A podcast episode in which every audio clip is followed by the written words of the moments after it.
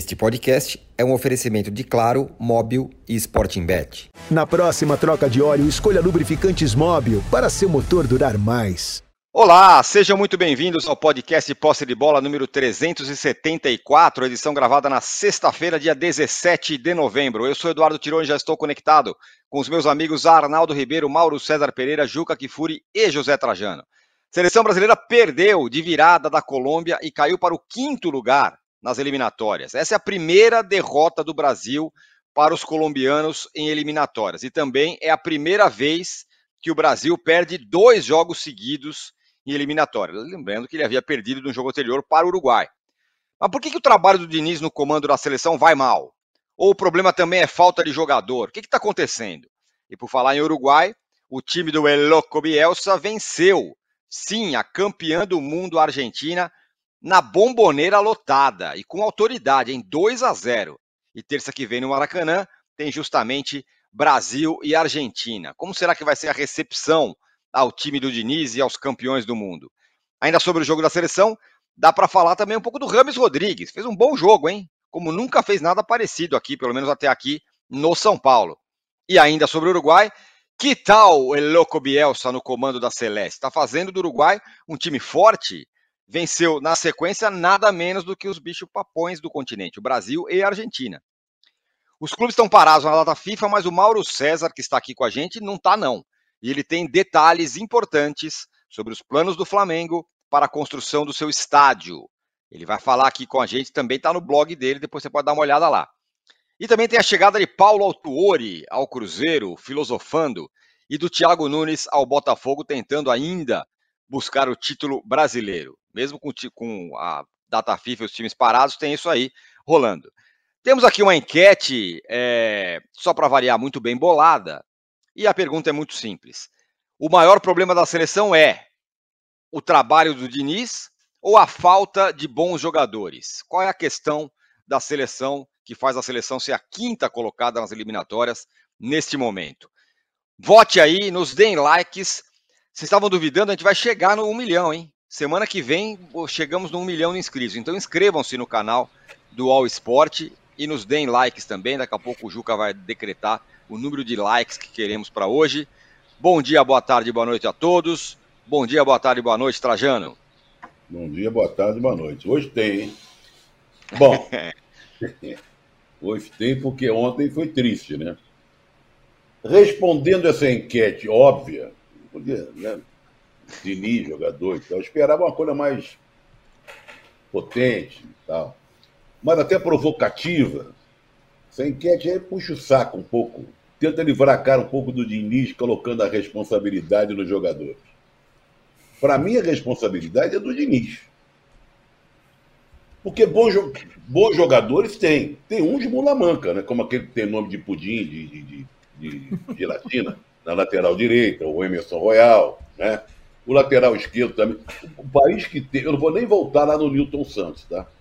Mas quem teve Júnior, Roberto Carlos, Marcelo, não sei o quê, papá, pereré, vê se Renan Lodge e outros já foram testados ali. Nós temos deficiências terríveis na lateral. Mas eu, eu coloco na conta do Diniz, porque falar, ah, não tem tempo de treinar, mas passa, uma, passa um jogo, passa outro jogo, passa... e as declarações dele. E eu não me importo com resultados. Eu me importo. Eu me importo sim. Nós estamos, o Brasil tem quinto lugar, per, empatou com a Venezuela, perdeu do Uruguai e perdeu da Colômbia. Ué, não é para se importar? Ou é para deixar de lado? Ah, o resultado não importa. Outra coisa que ele falou, não, melhoramos em relação ao jogo contra o Uruguai e as deficiências são fáceis de serem consertadas. Ué, por que, que não consertou? Na hora que ele tira o Rodrigo, ah, estava cansado para botar um centroavante, então, a maneira que ele treinou, o pouco tempo que ele teve para treinar na Grande Acomari, ele desmonta logo com o cansaço, do, com a saída do Vini e com o cansaço do, do Rodrigo. Olha, é muito as substituições foram esquisitérrimas, eu achei tudo, tudo embolado, o time sem meio campo. Outro, se eu sou o Rafael Veiga, eu peço dispensa na seleção. Obrigado pela falta de oportunidade que você tem me dado, sabe? Estou fazendo o que aqui? Sempre tem deficiência no meio de campo, sempre tem problema no meio de campo. Eu só entro faltando cinco minutos, eu não entro, então tchau, obrigado. Eu sou o Martinelli também, vou embora. Vou, vai lá para o meu Arsenal, porque ele é bom Ah, é posicional, é posicional sim, mas caindo pela esquerda, na meia, na ponta e tal. Mas não jogando de centroavante, sei lá o que e tal. Não tem físico, não tem é, futebol para jogar de centroavante. Então eu coloco a responsabilidade do Diniz, que não tem acertado na seleção. Não tem acertado. Ué, não é possível que a gente não vença da, da Venezuela em casa. O Uruguai era um jogo duro, a gente sabia, mas jogou pessimamente. E toma uma volta da, da Colômbia. Esse jogo contra a Argentina, terça-feira, tá, olha, se o Brasil ganhar, tem que ganhar jogando muito bem, o que eu acho difícil. E a Argentina também não está jogando essa bola, apesar de estar tá liderando, mesmo que perca no Brasil, continua na liderança, não está jogando essa bola toda. Sabe? É um time que encontra certa dificuldade ainda de, de, de, de matar o jogo. É... Então, eu digo, respondendo à enquete logo de cara, a, o, o, Juca está defendendo o dinizismo lá. Antes de começar o programa, ele ficou cheio de, de cheio de fumaça lá, defendendo o Diniz. É, rapaz. É que vocês fumaça, é sabem o papo que a gente bate antes do programa. É sabe? bom, é bom. Isso. Que é melhor que o programa. É. Nós, nós, temos que ter um jeito de que o, o antes do programa virar programa. Virar e aí programa. Que, o, que a porca entorta o rabo. Para se comportar melhor na frente de, do pessoal que nos assiste. Aliás, eu tenho a sensação hoje, Juca, que a gente vai ter um número muito grande de gente nos assistindo. Mas então, o Juca que defenda o Diniz. Porque sabe o que tá faltando? teve ontem? O, neguinho, o, o Nezinho do Jeg foi lá para a Colômbia. Ele foi para a porta do vestiário do Brasil, que aliás foi maior auê, né? Teve briga de, de puxar é, que fica no fundo lá, o painel, não sei o quê. Então só faltava essa, né? É, o Nezinho do Jeg foi até a Colômbia, levou lá o, o Jeg, ficou na porta do vestiário. Antes de começar o jogo, ele já não tinha tomado mé. Ele dizia: Viva Diniz, esse aí que é o bom. Nos últimos minutos do jogo, nosso queridíssimo Nezinho do Jeg já dizia: tinha tomado uns goró.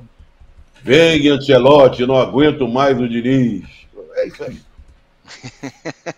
Juca, ó, Defenda aí o Diniz. Você ia na enquete, você ia votar nos jogadores. Falta jogador. Mas o fato é que se o jogo tivesse aqueles 20 primeiros minutos, a gente já está elogiando o Diniz, falar não precisa ouvir Ancelotti e tudo mais. Muito bem, quer dizer, vocês estragaram a minha primeira intervenção.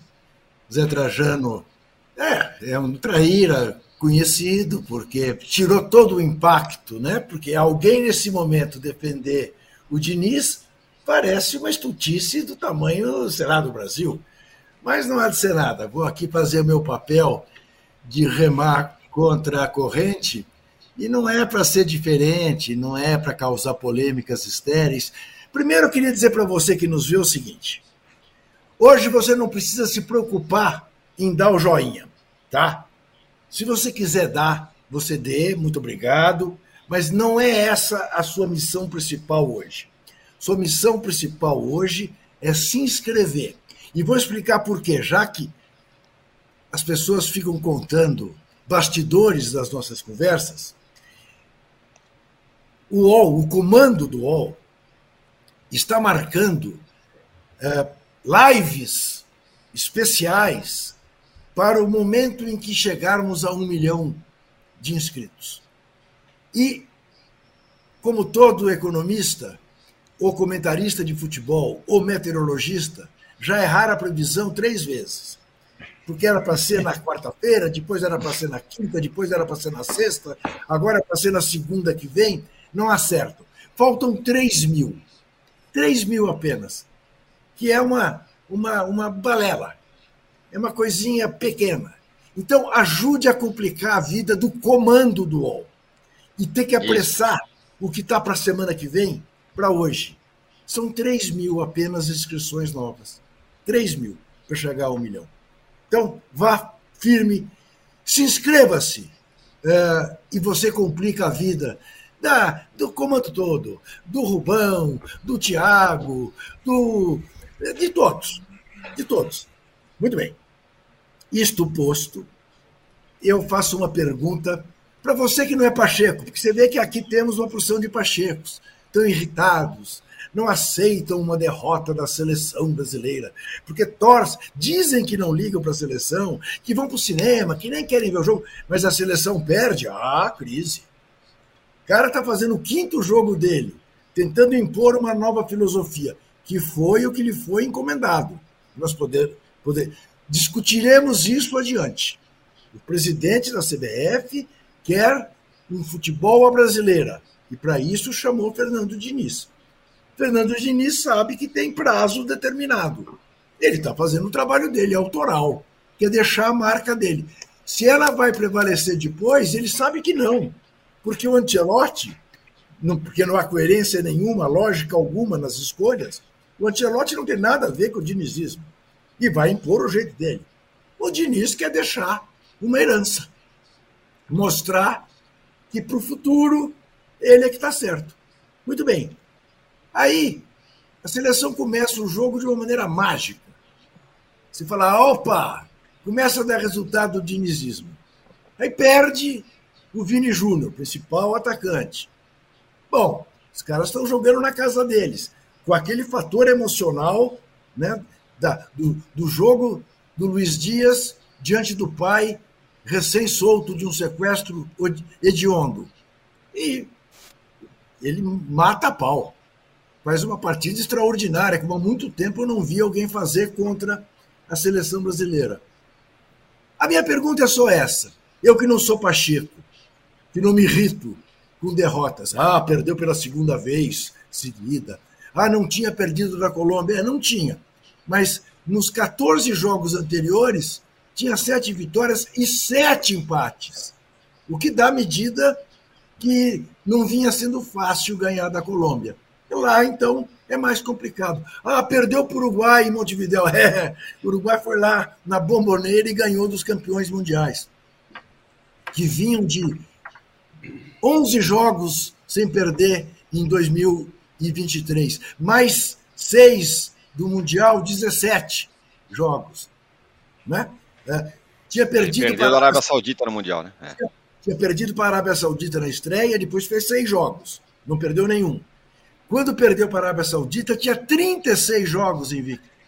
Quer dizer, então você pega os últimos quase 50 jogos da, do, da Argentina, perdeu duas vezes. Você esqueceu do empate com a Venezuela? Não, não esqueci. Ah, não, você esqueceu do empate com a Venezuela. Não, não, não esqueci, porque futebol hoje em dia é assim mesmo. Todo mundo ah, cresceu. Todo mundo cresceu. Né? A minha questão é a seguinte: Mas contra o, o Tite ninguém crescia, ninguém crescia, né? Contra o Tite o jogo na eliminatória ninguém crescia. O, o, é, é, com o Tite não. Mas com o Filipão, para ser pentacampeão, é, só se classificou no último jogo lá em São Luís. Uhum. Né? Com o Parreira, para ser tetracampeão, só se classificou no último jogo no Maracanã contra o Uruguai. É, lá atrás, lá atrás, lá atrás. A minha questão é essa, tão simples como essa. O jogo foi bom? Ah, foi bom. Eu me diverti com o jogo. Um jogo vertical, um jogo intenso, um jogo sem lenga-lenga, sem passinho lateral. Eu me diverti com o jogo.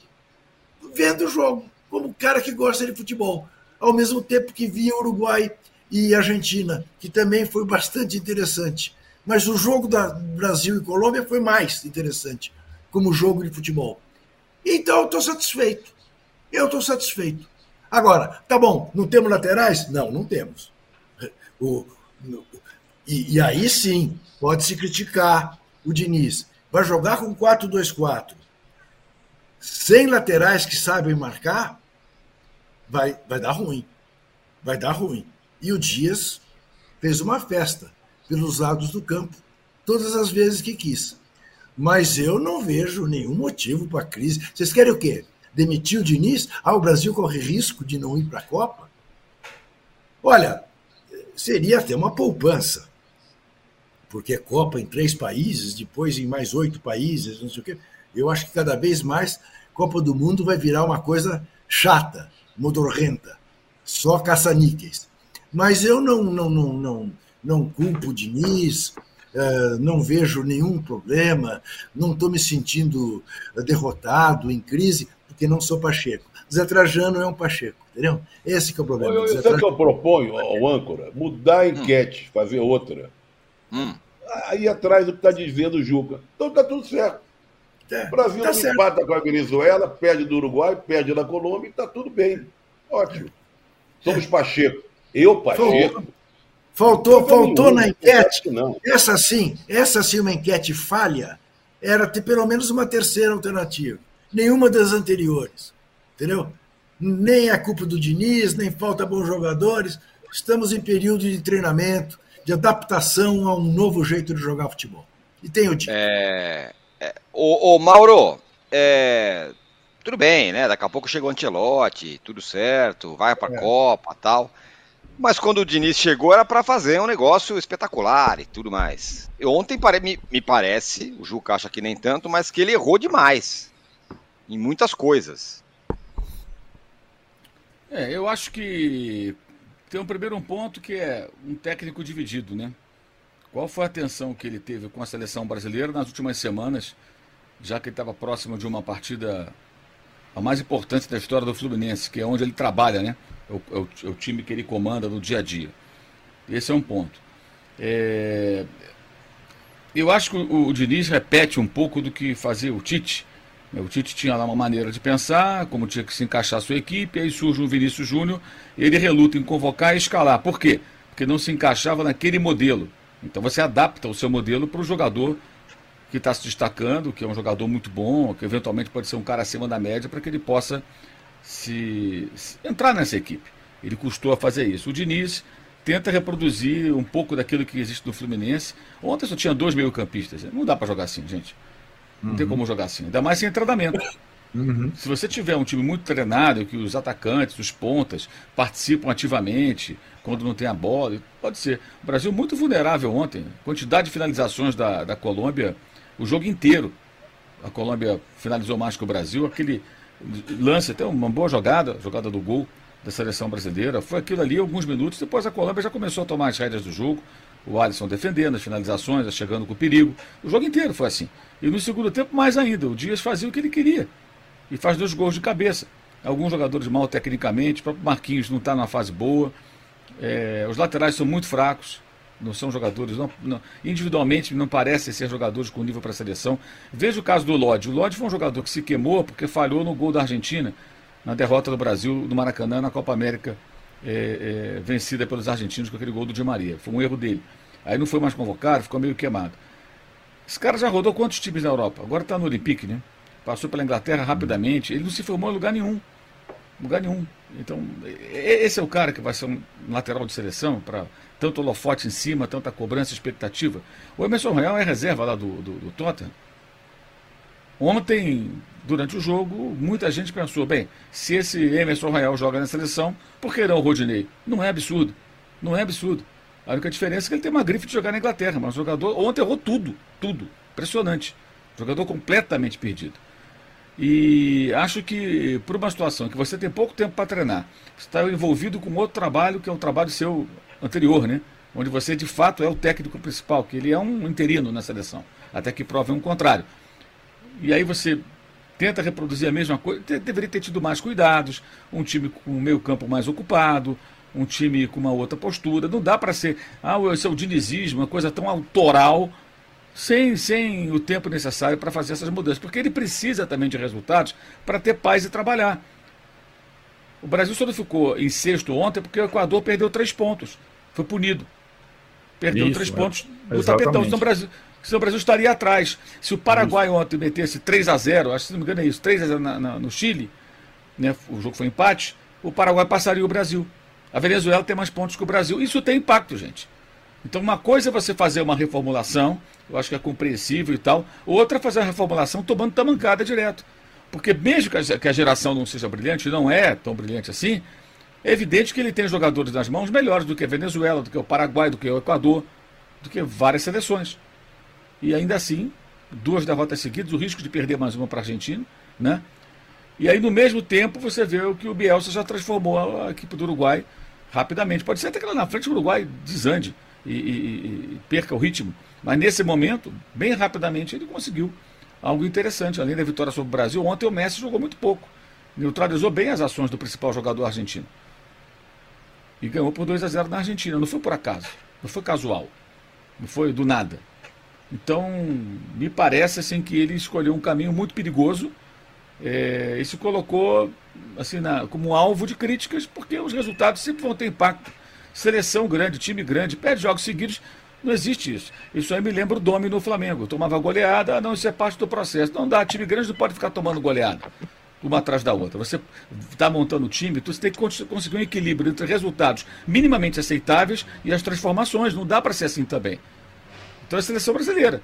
Aí vai lá e perde para Colômbia, perde para Uruguai, vai jogar em casa com a Argentina, perde você três jogos seguidos. Daqui a pouco não está nem entre os sete mais bem colocados. Vai entrar na zona de classificação porque todo mundo se classifica. Tem muito tempo, a gente sabe como funciona. Né? Mas é, eu acho que ele, ele se equivoca na escalação, ele se equivoca em algumas escolhas. E, enfim, e me parece pela entrevista dele depois do jogo que ele, ele acha que não, que é isso aí mesmo e tal. Não sei, eu acho o contrário. E mostra também o quão apressados foram aqueles que, por conta da vitória sobre a Bolívia, achavam que o Antelote não precisaria mais vir. Essa é a parte mais engraçada da história, até na imprensa. E mais, as vitórias do Brasil foram em cima das duas piores seleções das eliminatórias até aqui: Bolívia e Peru. Peru perdeu uhum. para Bolívia ontem, é o último colocado. Só ganhou desses dois é muito ruim, né? É um retrospecto muito ruim, é um momento muito ruim. Entendo a reformulação e suas dificuldades, mas não precisa perder e jogar tão mal assim. O Arnaldo, é... daqui a pouco a gente dá a parcial da enquete aqui, mas uhum. o fato é que se a gente não soubesse que, em tese, o Diniz fosse um interino e daqui a pouco ele se, ele. se ele, fosse o treinador mesmo, esse cara aqui que a gente vai para a Copa, a crise seria imensa diante uhum. do que da, do desempenho da, da seleção. E ele é, é o, do céu para o inferno, né? Uma, uma semana atrás era o Diniz campeão da América. Agora é o Diniz que não ganha de ninguém. É, o título da Libertadores, Tironi, acho que deixou, como o Mauro falou, as coisas ficam meio misturadas, né? O título da Libertadores, se ele perde a Libertadores pro Boca, a coisa ia ser muito mais é, infernal do que, que será no Maracanã contra a Argentina. É, eu vejo assim, né? Na questão das eliminatórias, é, tem essa situação toda da classificação óbvia, e mais vale a pena prestar atenção no que o Mauro falou, porque o Equador tem menos três pontos no tapetão. Então o Brasil estaria em sexto se não tivesse essa punição ao Equador. O Diniz faz, em tese, contra a Argentina, no Maracanã, na próxima terça-feira, a sua última partida como técnico da seleção nas eliminatórias, certo? Depois as eliminatórias só voltam em setembro, quando o Brasil, em tese, vai ter o novo técnico, o Ancelotti.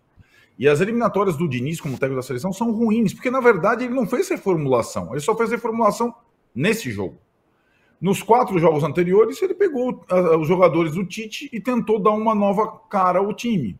Então, tá, a primeira convocação do Diniz é praticamente o time inteiro da Copa do Mundo de, de 2022. É, então, é, a reformulação mesmo veio nessa última convocação.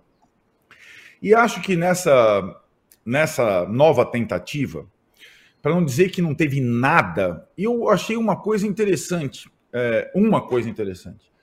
O posicionamento do Vinícius Júnior. É, por quê? Porque, de fato, o Vinícius Júnior na seleção brasileira não estava, em nenhum momento, inclusive com o Tite, se sentindo confortável na ponta esquerda, etc. e tal. E o Diniz é, armou o time numa forma que o Vinícius Júnior fosse uma espécie, vai, espécie de centroavante. Ele ficava como último jogador. E isso surpreendeu a seleção colombiana. O início do jogo foi muito bom porque o Vinícius Júnior não tinha posição fixa, você ficava como último e, e, ficou, e se sentiu muito bem daquele jeito. Porém, só tinha plano A. Quando ele se machuca, a coisa, ele coloca o João Pedro e aí a coisa desaba. E aí ficam as evidências. Um time para jogar com dois jogadores apenas no meio de campo precisa ser muito bom, muito bem treinado, que não é o caso da seleção brasileira.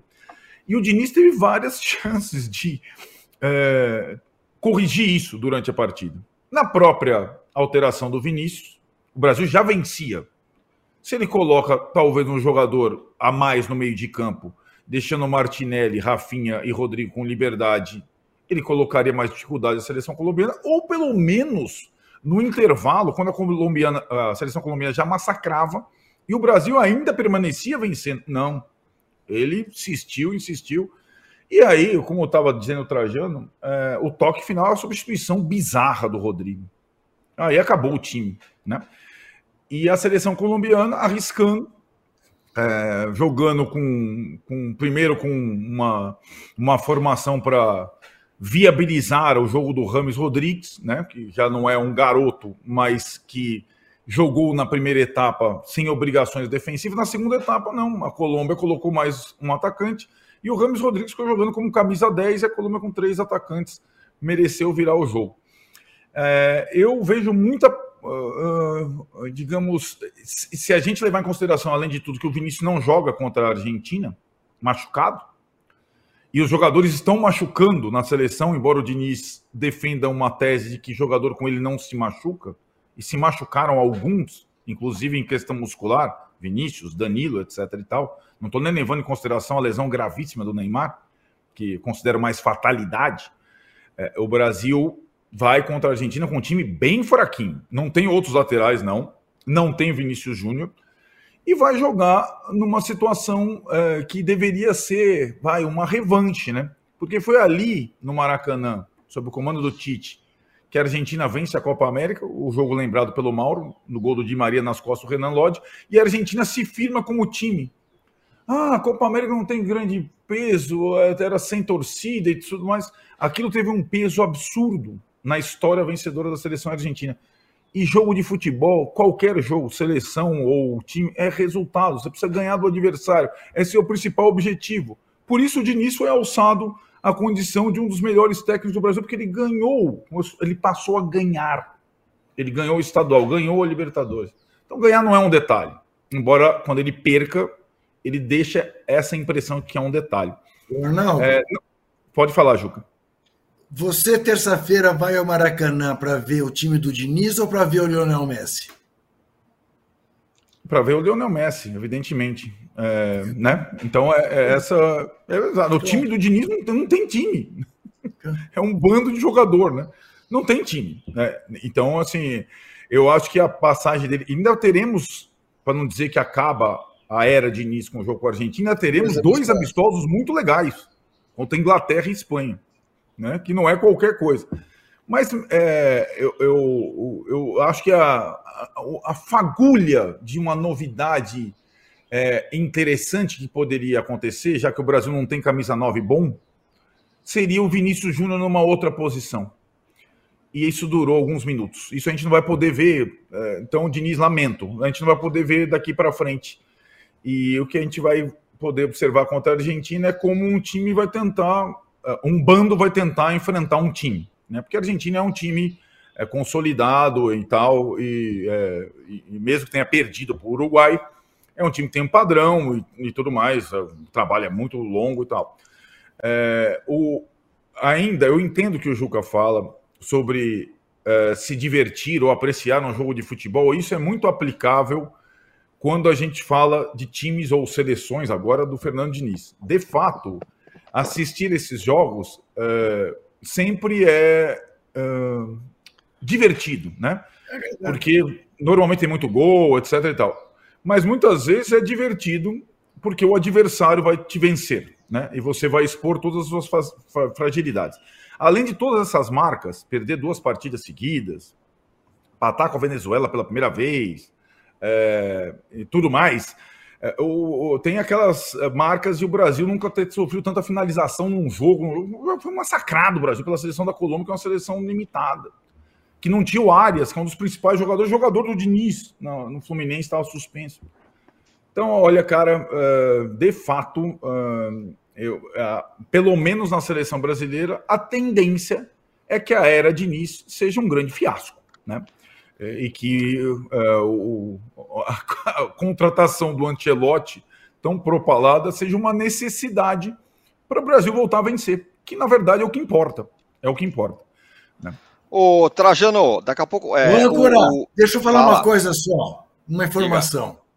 30 minutos de jogo Mundial Sub-17, Inglaterra e Brasil.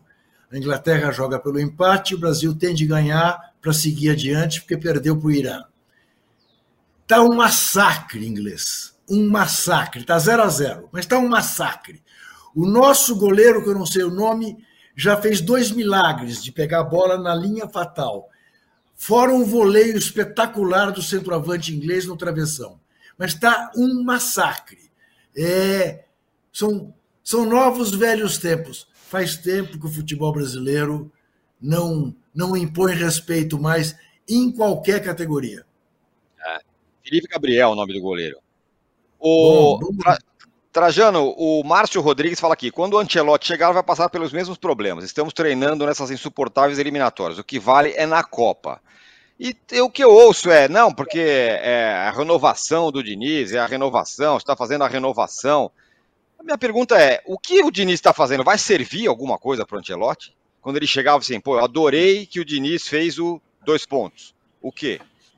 Porque parece que são coisas completamente diferentes. Parece que é um hiato e daqui a pouco chega o Ancelotti.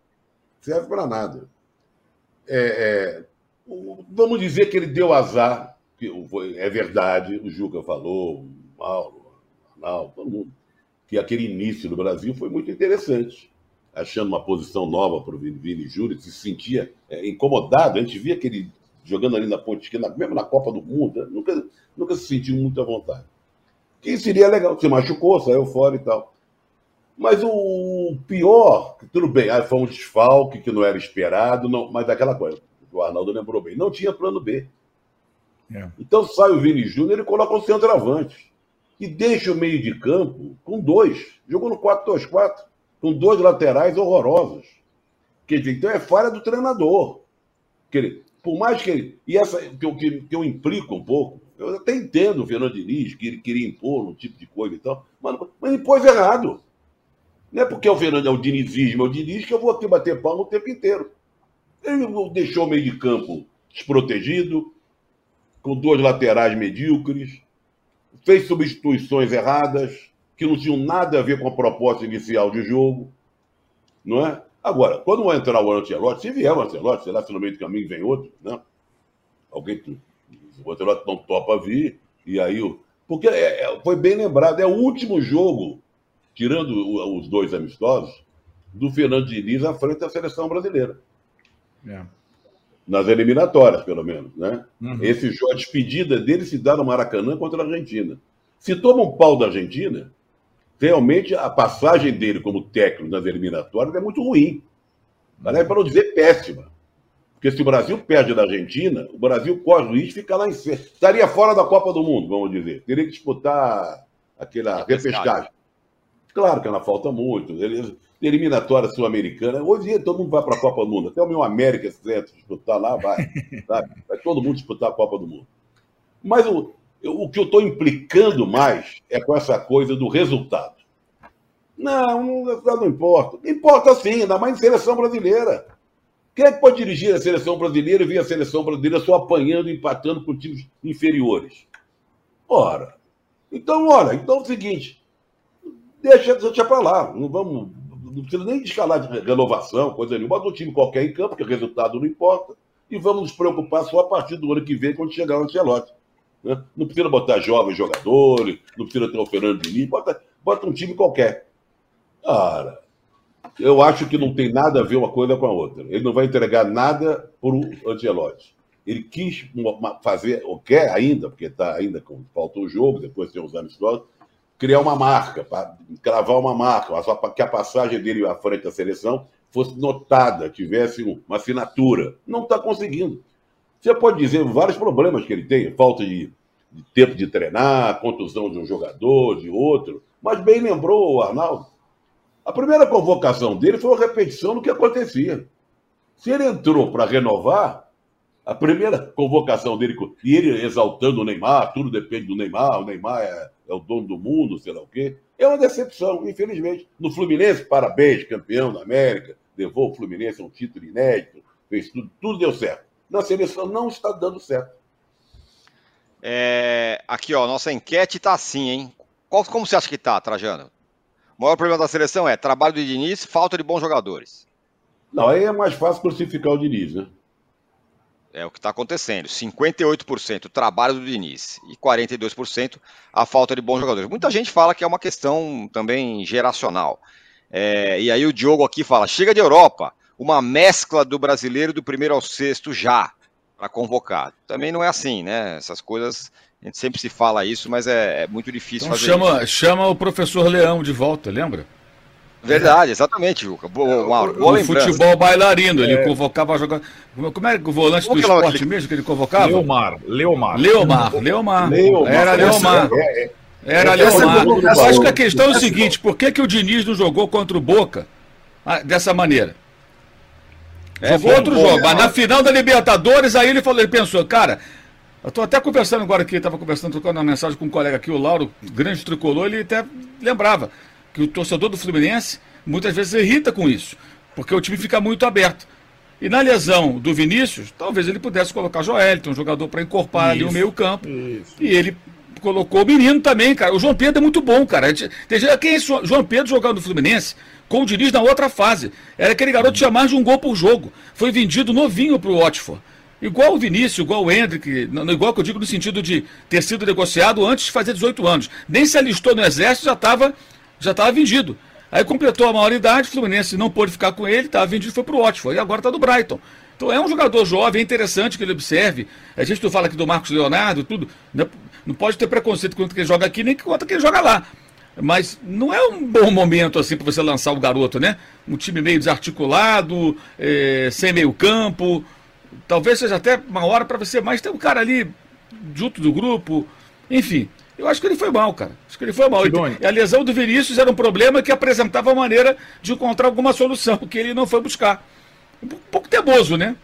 pouco teimoso. É, só, só, um detalhe, Tironi, companheiros, é, dessa coisa, dessa impressão que se uma seleção aqui local, jogadores do Brasileirão faria melhor, são melhores jogadores. Nós vamos falar daqui a pouquinho de Uruguai e Argentina. Né? O Bielsa ganhou do Brasil e do Uruguai. Isso não acontecia. Poucos times na história ganham seguidamente de Brasil e Uruguai. Pois bem, é, no banco da seleção uruguaia estavam e estiveram e ficaram Arrascaeta e Soares, não jogaram nenhum minuto. Um joga no Flamengo, outro joga no Grêmio. O brasileiro que entrou no segundo tempo para fazer uma função tática foi o Canóbio do Atlético Paranaense. Então, essa impressão, é, gente, ou você tem um coletivo bom ou não serve mais. Está tão claro. Né? Não serve mais. Então, Arrascaeta e Soares não jogaram nenhum minuto contra a Argentina. Quem jogou um pouquinho foi o Canóbio. A seleção uruguaia é formada praticamente inteira só de jogadores que atuam fora. Exceção do goleiro, que é o goleiro do Internacional, Rocher. Goleiro, aí sim. Mas essa é uma, é uma falsa impressão, sabe? Primeiro que o Brasil não tem jogador nenhum. E segundo que os jogadores daqui jogariam mais do que os de lá. É uma falsa impressão. É. é eu adorei esse ponto do Mauro Juca. Interessante isso. É, pô, por que que, por que que na final da Libertadores, então, o Diniz não foi? Vamos lá no 4-1-5, vamos, vamos ganhar, porque aqui vamos o futebol, lá. o resultado pouco importa, vamos embora. Né? Vamos lá, vamos lá. Primeiro, primeiro, informar que falei da, da bola na trave, agora quem chutou na trave foi o Estevão, do Palmeiras, que parece ser outro jogador promissor, mas muito promissor, esse moleque. Chutou na trave da Inglaterra. 0 a 0 continua o jogo. Lembrando como foi lembrado do Leomar. Quando o Leão convocou o Leomar, o Bussunda, saudoso Bussunda, propôs a CPI do volante, lembra? lembro. É, lembro sim. Propôs a CPI do volante. O Leão e o Leomar treinavam, que eu estou em Atibaia, eles treinavam num sítio aqui do lado da minha casa, que não podia, não pegava o telefone celular, era uma outra época. Ele Mas, levava. Gente, Bom, Neumar. Então, todo técnico da seleção tem, tem os caras, tem os prefeitos. Tem os caras que a gente fala, não é possível. É. Isso não, mas, longe. Mas aí, no caso, viu, Zé? O próprio Leão não nega isso. O esporte, lembra-se que o Leão tinha sido técnico do esporte. Né? Foi campeão brasileiro em 87 com o esporte. E o esporte devia a ele. E a, a convocação do Leomar e uma eventual venda do Leomar para o exterior permitiria o esporte pagar-lhe a dívida. E como era aquela bagunça, vamos que vamos. CBF de Ricardo Teixeira valia qualquer coisa. Bom, essa, essa situação a que, o, a que o Mauro se refere faz todo sentido e é verdadeira. Né? Não fosse assim, ele não teria entrado com o Martinelli, né? já teria entrado com o John Kennedy uh, contra o Boca Juniors mas é a questão da marca. Mesmo abdicando de todas as suas convicções contra o Boca Juniors, em o Fluminense sendo campeão, como felizmente foi, está a marca Fernando Diniz. Não era apenas o jogo mais importante da história do Fluminense, era também o jogo mais importante da história muito menor e muito menos muito menos gloriosa do Fernando Diniz. E ele entrou para a história. Ele é um técnico campeão da Libertadores. Não, não se chama da glória eterna, ele tem né, a medalha da glória eterna. Então, ali, ele tomou as medidas cautelares necessárias para, sem abdicar inteiramente da sua maneira de ser, ser mais prudente, ser menos temerário. Na seleção, não. Na seleção, ou ele deixa a marca dele nesse curto período do jeito que for, tem gol. Gol onde? Gol no Mundial Sub-17. Agora você pergunta: gol de quem? Gol de quem? Gol do Brasil. 1 a 0 contra a Inglaterra. Vai Estamos nos classificando. Gol de Elias. Que beleza. Uma beleza Boa. de gol. Está no primeiro ou no segundo tempo? Primeiro tempo ainda. Tá Estamos no fim do primeiro tempo. Uma bola que sobrou de uma boa jogada dentro da área, bateu no zagueiro inglês e sobrou para Elias fazer o gol. 1 a 0 para o Brasil. Estamos nos classificando para a próxima fase. Diversão garantida se acontecer. Muito bem. Então é isso para mim. Na seleção, ele não vai fazer nenhuma medida prudente. Não fará no encontro com o Messi terça-feira. E ali, já disse e lembrou bem o Arnaldo, é a última chance dele de ter um resultado retumbante nas eliminatórias. Ganhar dos tricampeões mundiais, que nos derrotaram no Maracanã. É. Então eu acho que é isso. É a coisa do ser autoral. Ele quer deixar essa marca. O Júlio César Bruno pergunta: se o Vini Júnior não tivesse se machucado, o resultado seria o mesmo? É, é, depois dos 20 primeiros minutos, o Brasil caiu, mesmo ainda com o Vinícius Júnior em campo, né? É, Sim. Já estava é sendo sempre, dominado. Mas é sempre um é. perigo, né? Porque ele e o Rodrigo se entendem muito, né? Martinelli estava muito bem enquanto o Vini estava em campo e depois desandou. E, de fato, essas trocas que ele fez não faziam muito sentido, né? Não faziam sentido. Evandro Porto, será que o transatlântico dinizismo titanicou? Pergunta ele. Bom, vai ter a última chance contra a Argentina. E o Heitor Pedroso falou: o ataque foi bem, a seleção jogou melhor coletivamente sem o Neymar, mas o Diniz não sabe escalar para defender. João Pedro ficou devendo. O programa é bom, diz ele. Diz aqui o Heitor Pedroso. Qual programa é, que é bom? Estamos aí de likes, Nossa. hein? O Juca não falou nada. 3,3 mil likes. Vamos chegar em 5 mil aí, tranquilo, hein? Por favor. Mas então, mas se tem 3 mil likes, por que não tem 3 mil novas inscrições? Tá bom, porque a pessoa já que deu like inscrito. já pode estar inscrito. Eu sei, Sim. mas tem, nesse momento tem 11 mil pessoas vendo ao vivo, não é isso? Isso, mais, quase 12. 12, então. Puxa vida, um terço, um quarto dessas pessoas se não forem inscritas, se inscreverem, a gente chega a um milhão hoje. Ia ser, eu queria ver a correria que ia ser nos corredores do UOL. Remonta as lives, fulano Beltrano ciclando às quatro, fulano Beltrano ciclando às cinco. Né? Hã? É, vamos, vamos correr então, vamos chegar em um milhão. Ô, Arnaldo, você falou assim, não dá para comparar, o Arrascaeta ficou no banco, o Soares ficou no banco tal. Mas teve alguém na Colômbia que não só não ficou no banco, como jogou o jogo inteiro. Deu carrinho, deu passe para gol. Eu sei que tem gente que não quer que ele jogo seja titular do São Paulo, mas o cara jogou bem ontem. Rames Rodrigues, poxa. Jogou bem ontem, já tinha jogado bem na outra perna, como eles falam, da eliminatória.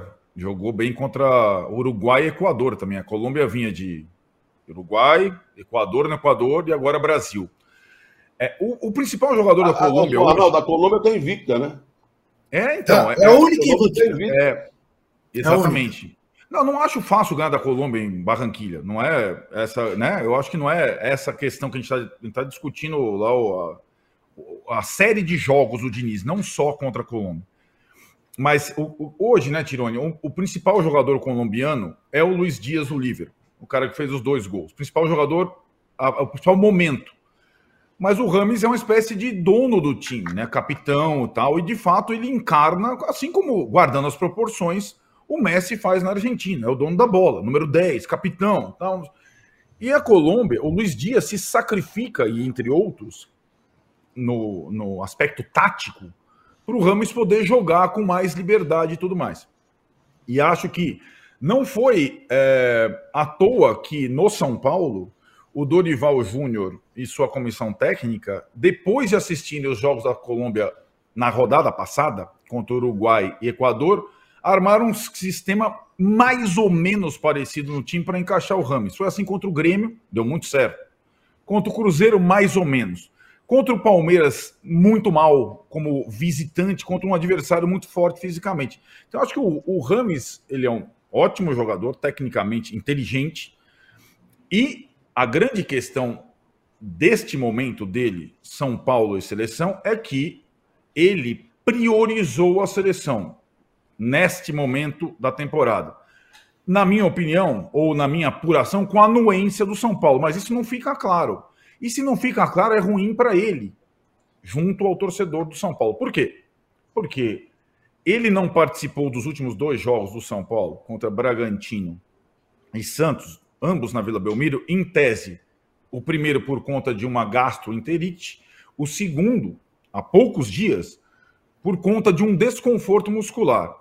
Pois bem, o desconforto muscular da semana passada se transformou num esforço muscular absurdo. O cara se matou no campo, jogou o tempo todo, deu carrinho, como você falou. Então, assim, eu, eu não acho nada demais isso por esse momento da temporada. O São Paulo já meio uh, fazendo algumas coisas, experiências, tentativas uh, para 2024, testes se isso for mais claro, porque senão fica ruim para o jogador, né? Porque o São Paulo teve outros jogadores convocados na data FIFA também que foram jogar contra o Santos. O Arboleda estava lá o tempo todo contra o Santos, se apresentou à seleção uruguaia depois. O Ferrarese também. O Rames não. O Rames antecipou a sua apresentação à seleção colombiana e, e jogou muito bem, como você falou. A grande questão para a volta dele e aí ele também não joga o próximo jogo do São Paulo contra o Fluminense. Jogo das faixas, gente. Jogo das faixas. Diniz vai... Gente, perceba o que vai acontecer na semana que vem. O Diniz vai morar no Maracanã. É o que o Mauro falou do tal do conflito de interesse. Na terça, ele tem um jogo completamente desafiador no Maracanã, Brasil e Argentina. 24 horas depois, no mesmo local, ele vai ser o técnico do Fluminense contra o São Paulo pelo Brasileiro no, na, um terça e o outro quarta. Ou seja, ele não vai preparar o time do Fluminense para o jogo com o São Paulo. Não dá tempo dele treinar, né? Enquanto o Fluminense estiver treinando, ele está. A véspera do jogo, o treino de preparação, ele vai estar tá treinando a seleção brasileira para o jogo contra a Argentina. Enfim, nesse jogo o Ramos Rodrigues não joga. Né? Ele vai jogar contra o Paraguai pela data FIFA na terça-feira. Então vai restar ao Rames nesta temporada 2023, quatro partidas para ele fazer pelo São Paulo, no máximo. E acho que ainda não foi é, deixado claro um sinal de que no time do São Paulo, esse é o desafio que a gente está falando para todas as seleções também, e não todos os jogadores tecnicamente melhores jogam juntos, nem no Uruguai, nem na Argentina, nem na Colômbia, nem em nenhum lugar jogarem juntos no time do São Paulo, por exemplo, Luciano, Rames Rodrigues e Lucas, já que o Caleri só volta no ano que vem. Aí eu dobro a aposta. Se é difícil juntar os três, o que dirá os quatro? Rames Rodrigues, Luciano, Lucas e Caleri. Para o torcedor, é só jogar, botar os quatro, que a coisa funciona. Mas o que a gente tem visto no futebol mundial é que não funciona necessariamente se não tiver um equilíbrio se coletivamente não funcionar. Só colocar talento hoje em dia no futebol não é exatamente a receita. Em nenhum time do mundo. Em nenhuma seleção do mundo. E o São Paulo tem hoje quatro jogadores talentosos que dificilmente vão conseguir jogar juntos. O Rames é um deles. Talvez seja o principal deles. Mas não vai ser titular absoluto de todas as partidas, porque é impossível. Problema, não. Fala, Trajano. O seu problema é assim, se ele está se poupando, vamos dizer, entre aspas, então, do São é. Paulo para jogar na seleção, Se ele uhum. fizer isso ano que vem, ele vai se poupar o ano inteiro, porque só tem eliminatório em setembro. É isso. E, e aí, Trajano, o Trajano tocou no ponto, porque o ano que vem, além das eliminatórias, tem a Copa América é. nos Estados Unidos, que vai tirar qualquer jogador, o Ramos, o Arrascaeta, por nove rodadas do Brasileirão. Nove. Né? Então, o Brasileirão não para na Copa América do ano que vem. Então, para Rames, para todos esses jogadores que atuam no Brasil em outras seleções, o cara vai ficar fora do time dele por nove rodadas. É, então, ser titular absoluto, sendo jogador de seleção, eu acho que talvez não seja um grande negócio para ele no São Paulo. Ajudar, é. jogar algumas partidas, ótimo. Mas fazer um time em torno dele, eu não acho bom negócio. Precisa fazer a troca de óleo? Escolha os lubrificantes Móbil para seu motor durar mais. Alta tecnologia e garantia de qualidade para todos os tipos de veículos. Se tem movimento, tem móvel. Ô Mauro, seguinte, hein? Tô lendo aqui, ó. Título: Landim revela estratégia do Fla para conseguir o terreno e erguer o estádio. Você entrevistou o Rodolfo Landim, uma entrevista longa, e olha que o Landim é duro para falar, hein? Uma hora e meia de, de conversa com o Landim, tá no seu blog os detalhes sobre como o Flamengo vai tentar viabilizar a questão do terreno para o seu estádio. E aí? É, primeiro, é, dar o crédito ao canal Mundo na Bola no YouTube, que apurou é, algo que até então as pessoas não sabiam, né? Que o terreno lá do gasômetro onde o Flamengo quer instalar um estádio, ele não é de um fundo de pensão, ele é um fundo de investimento. E esse fundo de investimento, ele está tá fazendo água, né? ou seja, não houve o retorno financeiro esperado, um aporte de 5 bilhões, já sangrou em 4,2 aproximadamente o que coloca uma, os proprietários do terreno numa situação em que vendê-lo ou tentar fazer com que aquilo vire um, um, um ponto com atividade econômica, né, para proporcionar receita, vire algo quase imperativo. É, o presidente da Caixa Econômica, que é a gestora desse fundo, ele assumiu agora no dia 9, e o Landim está tentando marcar uma, uma conversa com ele para a semana que vem, para apresentar o plano do Flamengo. E o plano, a grosso modo, lá no, no, blog as pessoas podem ler e entender melhor, com mais detalhes, evidentemente, é propor uma negociação na qual o Flamengo compra o terreno, possivelmente por um valor menor, para tentar ser um catalisador ali de negócios nos, nos terrenos em volta, né? É, partindo da premissa de que o Flamengo se está dando ali ajuda na revitalização do local e pode proporcionar aí que incorporadoras queiram construir shopping center, restaurante, loja, parque, enfim, o que for é, interessante. O Flamengo só exploraria o, o, o, estádio. Ele fala também da SAF, é, utiliza como referência o Bayern de Munique, que vendeu 24,9% para três grandes empresas, se capitalizou para poder comprar a Allianz Arena, o estádio lá de Munique. Aliás, o Fortaleza também tem aí a ideia de fazer uma SAF parcial parecida com, com, com essa do, do, do time alemão. E ele explica lá todas as ideias dele. Agora, o desafio dele é provar, é, é convencer, melhor dizendo, é, a Caixa Econômica e a Vinci Partners, que é uma empresa que faz aí um, uma espécie de. É, dá o crivo, né, eventualmente, para as decisões que a Caixa venha a tomar, de que isso pode ser um bom negócio. Mas o fato importante é, não é de um fundo de pensão, é de um fundo de investimento que está fazendo água, está dando prejuízo. E o Flamengo agora revela o plano que ele tem pra, para o estádio que não tem nada a ver com o Maracanã. A ideia do Maracanã é ter o estádio, porque o Flamengo precisa jogar em algum lugar e tê-lo em parceria com o Fluminense. A concessão foi renovada por mais um ano e os dois querem tê-la por 20 anos. E até eu pergunto sobre o Maracanã também na entrevista, ele fala como seria, tendo o Maracanã e tendo o, o, o, próprio estádio do Flamengo, que levaria 5 a 6 anos para ser construído. Né? O terreno ali exige também algumas, alguma preparação, como teve do Corinthians também lá atrás, né? É, por conta da utilização antes, era um gasômetro ali, quer dizer, não era gás natural, era gás de nafta, era um outro momento, outro tipo de, de, de, de, produto químico, enfim. Então está tudo lá na, na, no blog, bem detalhado. É, esse é um assunto que desperta muito interesse, obviamente, do torcedor. E finalmente a gente tem aí o, o Flamengo falando em detalhes sobre a sua ideia, o seu plano de como conseguir o terreno e depois levantar a receita para construir o estádio. Ele fala também de alguns outros assuntos o acordo era falar sobre o estádio, mas durante a entrevista ele também fala de sócio-torcedor, fala de alguns outros temas que interessam certamente ao torcedor do Flamengo. Mauro, sobre... em, falando, em falando de estádio, hoje a Caixa Econômica deve anunciar, o presidente do Corinthians está lá em Brasília, esteve ontem até com o presidente Lula, eh, ganhou uma camisa do Cássio, o presidente Lula, a Caixa Econômica deve anunciar um novo acordo com o Corinthians, de maneira tal a que o Corinthians pare de pagar quase 100 milhões de juros, como paga para a Caixa Econômica Federal. A primeira notícia dada ontem no GE foi a de que o Corinthians faria uma venda uh, de 49% dos direitos do estádio numa parceria com capital privado, mas o que eu apurei ontem no final da noite é que seria melhor do que isso o acordo feito com a Caixa. Uh, está previsto para qualquer momento uma entrevista do presidente da Caixa para expor como será. Enfim, parece que às vésperas da eleição, de uma nova eleição no Corinthians, haverá uma solução boa para uhum. o Corinthians em relação ao estádio.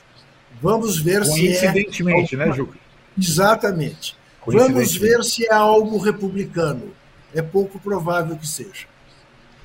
Juca, aproveita e já manda aí o seu ratão, gatão. Nossa, passou o tempo assim tão depressa? É, rapaz. Olha, poxa vida, eu acho que eu nem pensei muito nisso. Não, eu pensei sim. Eu pensei sim. O meu gatão de ouro vai para o Luiz Dias. Por tudo.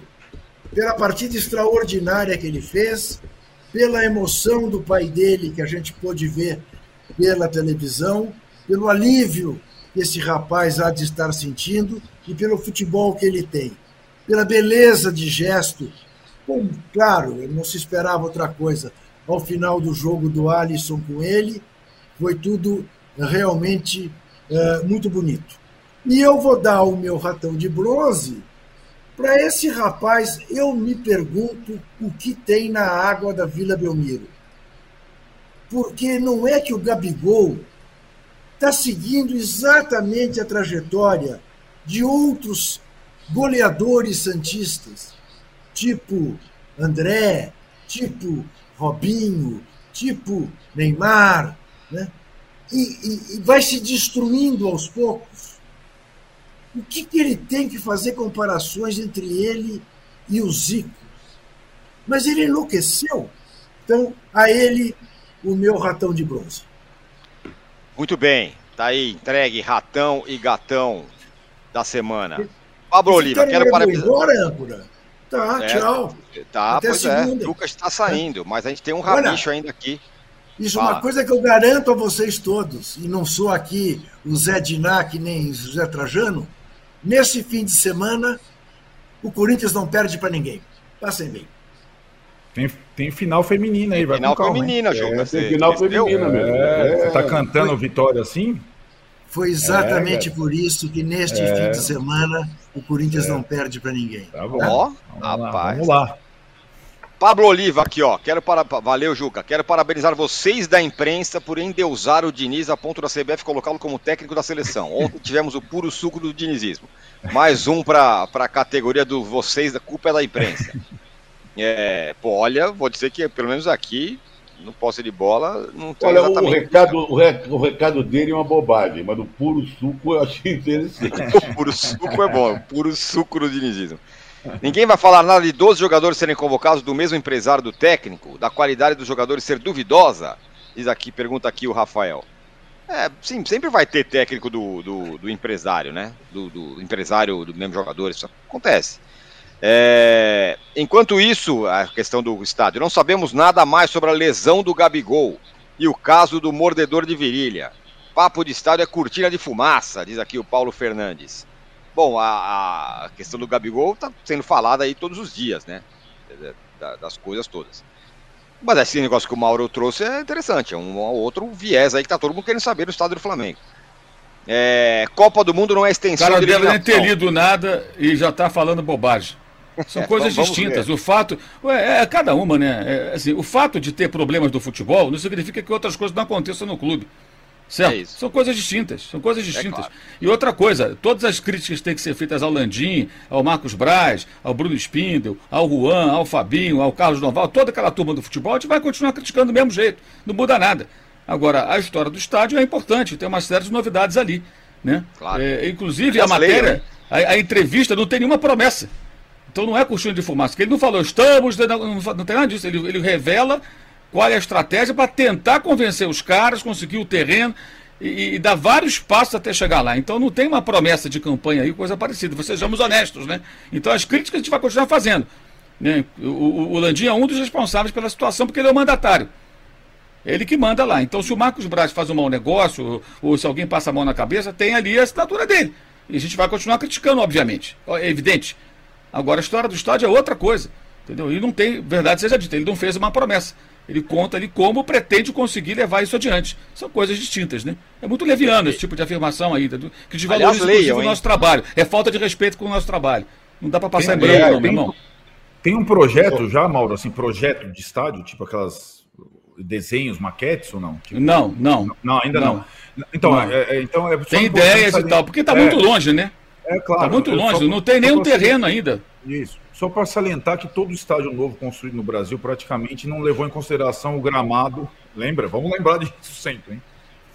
Toda vez que for construir um estádio, por favor, a partir de agora no Brasil, pensem que existe a necessidade de o gramado ser priorizado na construção do estádio. Porque ele fala, ele fala disso. Fala disso. Ele, né? fala, ele fala, fala que, vai ser, né? que vai ser um estádio é. para futebol, que não vai ter show.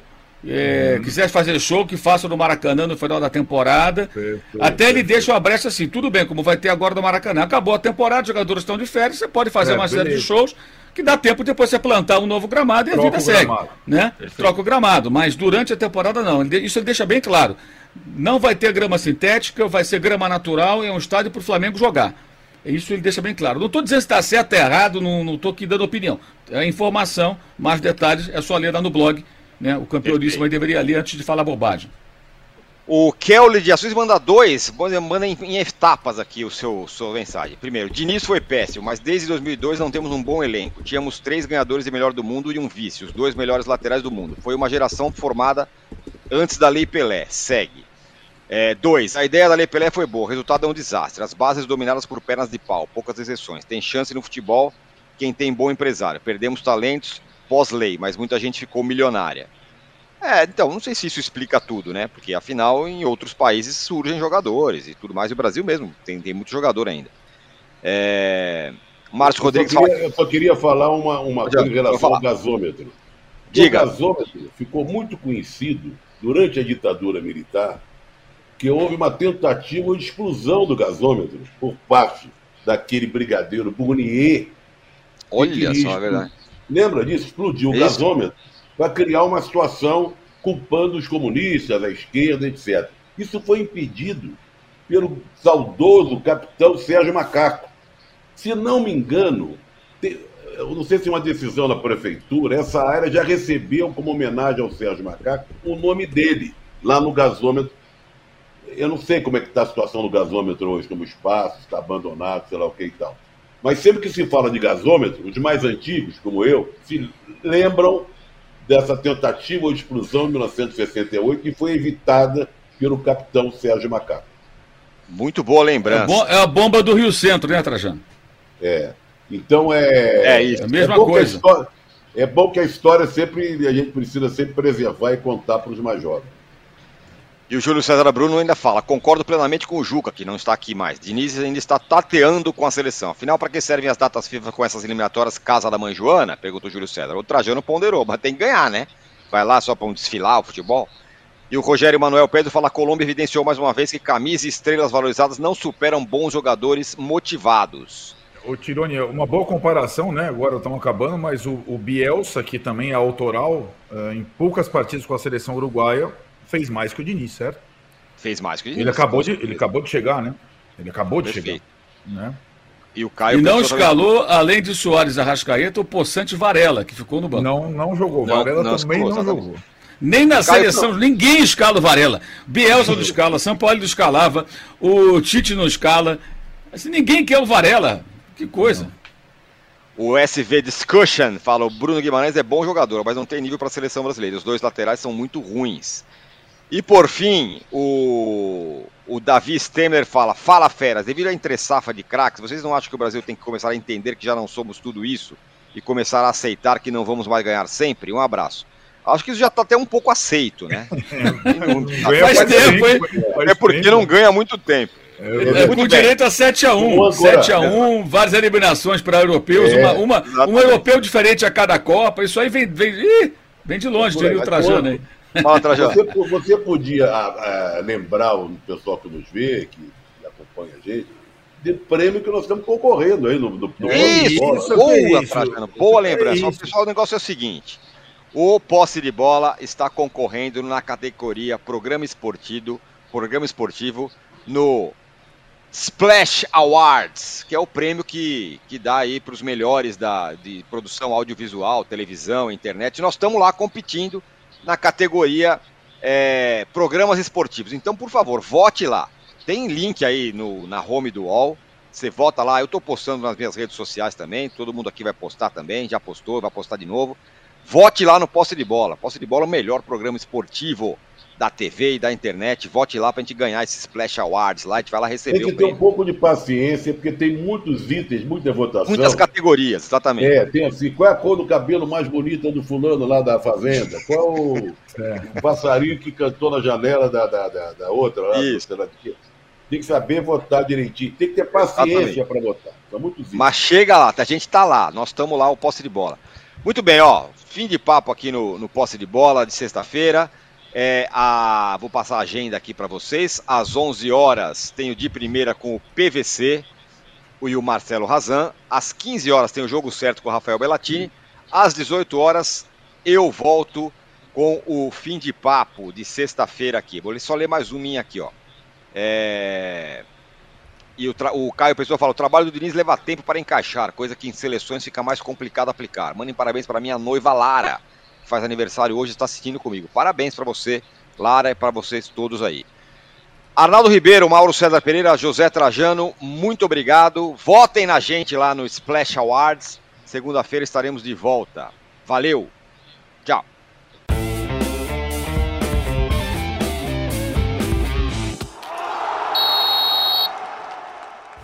O Posse de Bola tem pauta e edição de Arnaldo Ribeiro e Eduardo Tironi. Produção e coordenação de Rubens Lisboa.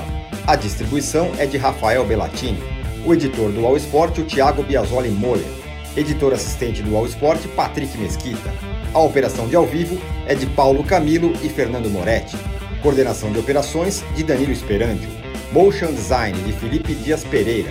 Direção de arte de Daniel Neri e Gisele Pungan. O editor-chefe do Allmove é o Felipe Virgílio. O editor-chefe de esportes, o Bruno Doro gerente-geral de imóvel Antônio Morel, gerente-geral do All Sport José Ricardo Leite e o diretor de conteúdo do UOL é o Murilo Garavello. Qual?